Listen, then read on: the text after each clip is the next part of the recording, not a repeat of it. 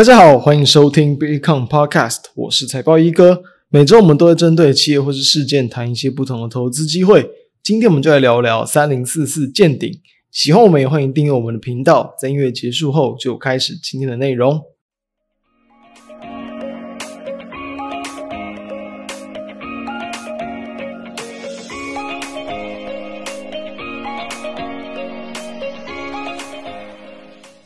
大家有没有想过，你自己再去针对一些营运非常稳健，然后没有太大波动的一些这个标的，不管它的一个 EPS，不管它的一个这个配息，都还算是一个比较没有太大变化的公司，突然这时候股价就出现了比较大幅度的一些这个波动，那当然通常应该是往上波动啊。这种时候你应该用什么样的角度去做一个这个看待？那我直接先讲结论，我的看法是说。如果说它这样的一个这个上涨的因素是一个比较呃偏向转型哦，或者是搭上市场的一个新趋势的方向，那我当然认为继续存是绝对没有问题的。那如果是是因为说是比较偏向这种呃一些市场的这种情绪啊题材去拉抬的话，我会建议其实是可以将目前的持股大部分都先给这个获利出场，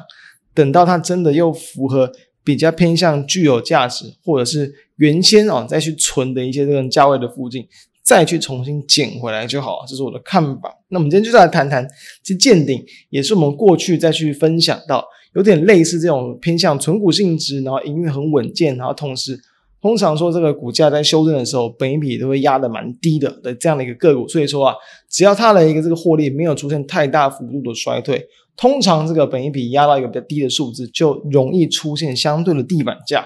那我们先来去看一下最近整个台股的一个这个变化，就是因为说有很多的一些新题材、新话题、新产业趋势，然后来去让一些所谓的一些好像价值股，让一些比较市场比较少去关注到的哦，比就是比较不会这种投机资金去留意到的标的，诶，反而就开始变成了一个比较新的这个性质，就是说从原本的一个大牛股，然后可能变成诶，变成这种可能变成盘面的这种主流股，是最近的一个状况，所以我们就来看到。其实台股在最近这一周以来，确实是变得有点缓和了。因为原本嘛，前一周是在走这个垃圾盘嘛，就是说台积电在拉，其他人都没有动，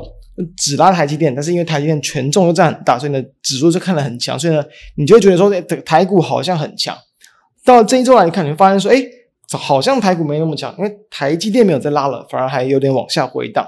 但是反而其实可以看到，其实盘面的结构比起上礼拜来的还要热络一点，因为上礼拜其他个股都没有涨嘛，所以。当台积电休息之后，诶，反而资金轮动到其他的标的，也因此认为这是一个对台股更好的现象。不要是因为说，诶，加权指数好像没有在一直往上创高，就看坏这个台股，或是对台股有点担心。我认为你反而应该要更有信心。所以在一个兴奋度看起来有点冷却的情况之下，这其实是一个很健康的这个现象。哦，那其实，在主流个股，认为没有太大的改变。那当然，他们这些主流个股再去拉抬的这种行情，会变得比较短一点。当然。也不是说都是一日行情，也有可能就是会在震一震之后，在一周之内又重新去往上转强。但其实，在这个标的上跟上个应该说上礼拜啊，其实在族群没有太大的差异。当然就是军工嘛，国防航太啊，然后呢观光啊、储能、嗯重电、AI 这些。其实这些啊，就连这个其从上一周去看，好像都有点休息的观光类股，在这一周又重新往上去拉了起来，就是可以看到，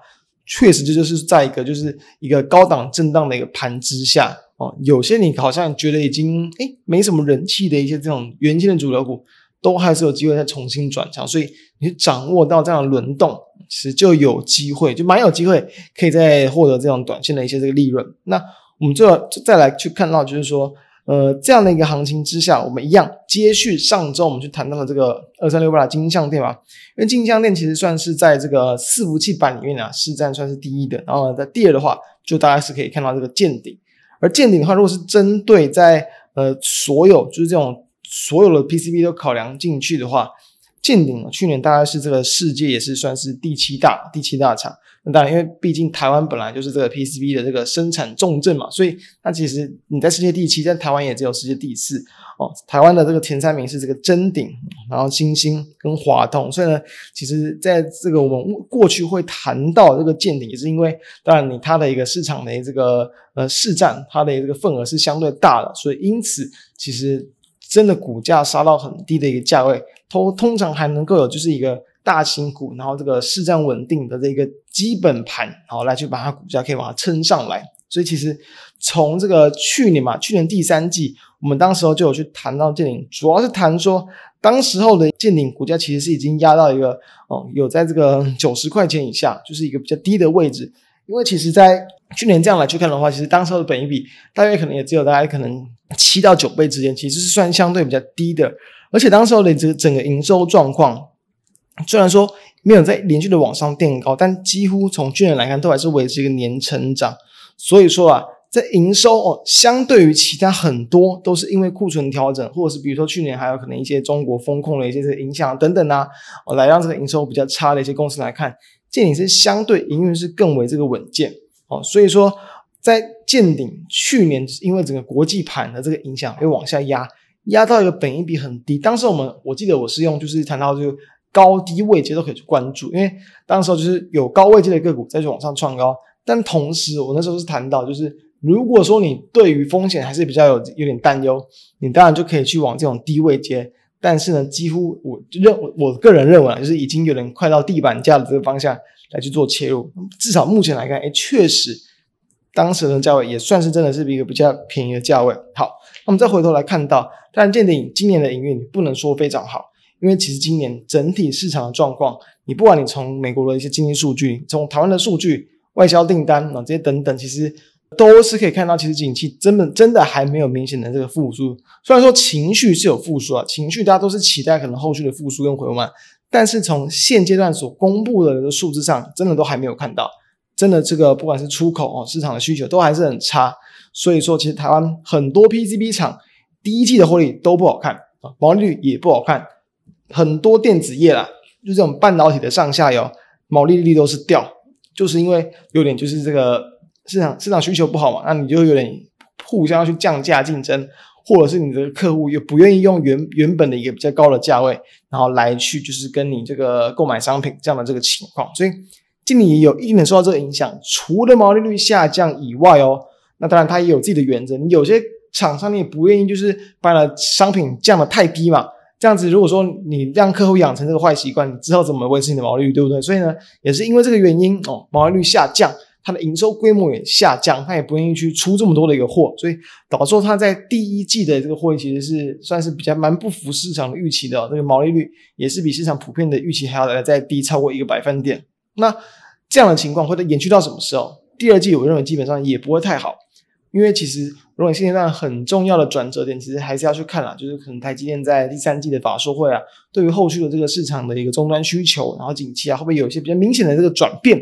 所以等于说，这电子业在第二季基本上还不会太好，诶，但是为什么健鼎股价往上拉高？那当然就是我们今天的主题嘛，就是搭上这种 AI 的话题，就跟上礼拜所谈到的金像电一样哦。因为就是说，最近 AI 这么火，所以说这种 AI 伺服器相关的这种供应链概念股也都变得非常的强势，毕竟这是跟 AI 相连连结度啊相对高的这一个这个次产业。所以说，其实见顶。刚谈到它是属于，比如说在这个算是老二的一个位置嘛，这伺服器板的部分，那当然我们就很值得来去看。同时，它在伺服器的一个营运比重也大约在近几年都是占大约两成左右。而且我们要知道，不只是伺服器板，它伺服器加车用，在过去几年大概普遍可能都是维持在四成、四成多左右。